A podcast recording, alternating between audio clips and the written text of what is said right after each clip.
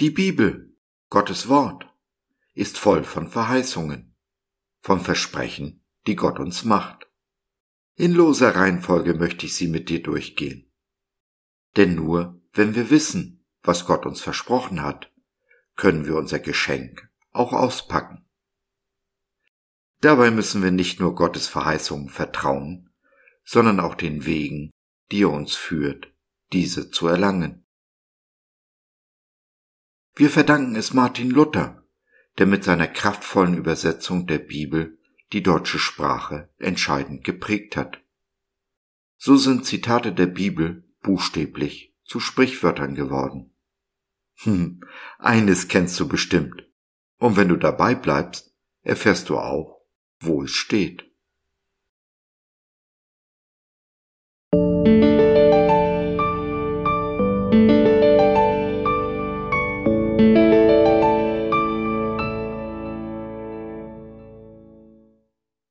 Gnadenvolle Demut.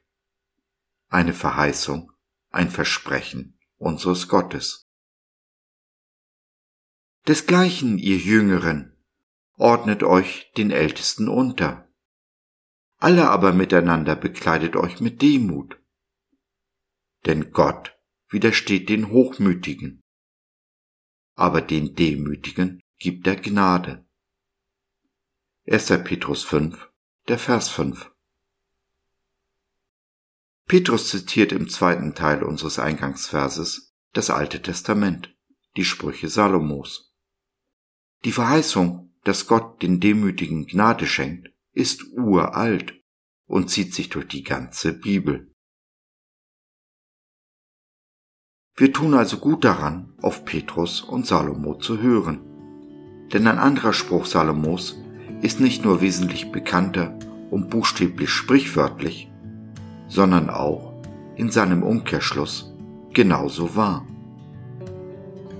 Wer zugrunde gehen soll, der wird zuvor stolz. Und Hochmut kommt vor dem Fall. Sprüche 16, der Vers 18. Der kluge Mann ist also der demütige Mann. Er ist es, der unter und durch die Gnade Gottes lebt. Was aber ist Demut? Ein Satz begleitet mich, seit ich zum Glauben gekommen bin. Demut ist Dienen mit Mut. Hm, Demut heißt nicht, sein Licht oder den Scheffel zu stellen zu negieren, wer man ist, was man hat und kann.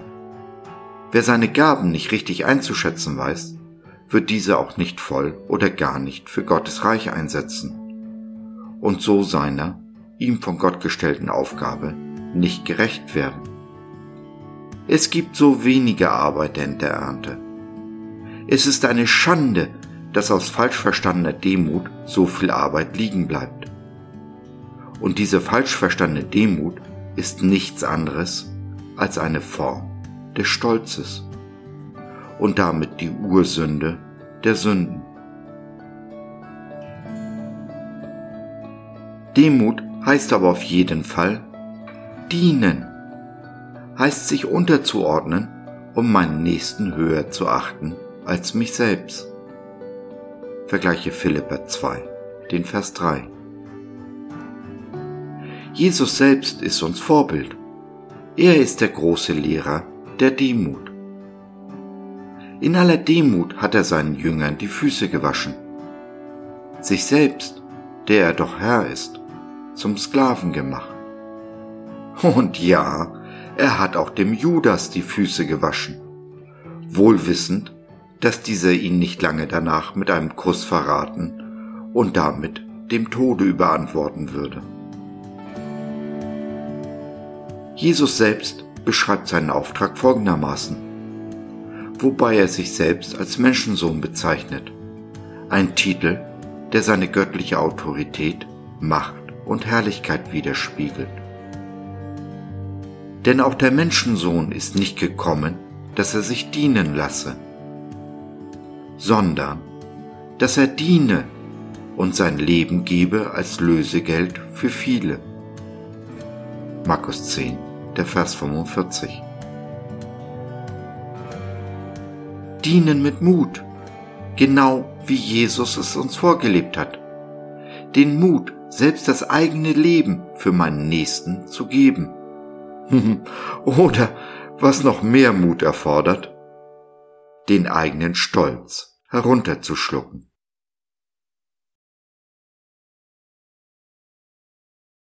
Liebster Herr Jesus, mein König und mein Gott, mein Freund und Bruder. Ich weiß, indem du mich demütigst, machst du mich demütig. Indem du mich über mein Stolz stolpern lässt, hilfst du mir, mein Stolz zu verlieren. Und ich weiß, dies ist eine verdammt harte Nuss. Wir beide wissen, ohne deine Hilfe schaffe ich es nicht. Danke für deine Hilfe und die Gnade, die du mir versprochen hast. So ist es, so sei es. Amen.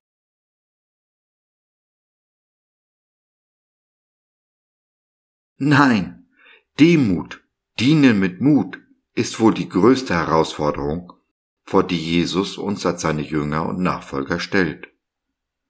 Wenn du dich dieser Herausforderung stellen willst und nicht, wie so viele andere, sich vor ihr drücken, wenn du darüber reden und oder beten möchtest, dann nimm doch Kontakt mit uns auf oder nutze unser Info- und Seelsorgetelefon www.gott.biz Glaube von seiner besten Seite.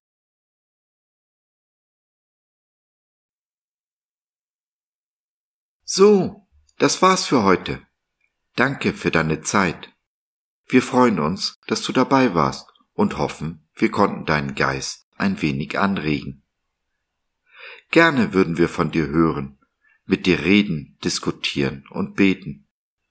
Und gerne würden wir erfahren, wie du die Dinge siehst, wie du sie verstehst. Besuche uns doch im Web, wir freuen uns schon sehr auf dich. www gott.biz. Bis dahin alles Liebe, dein Josef.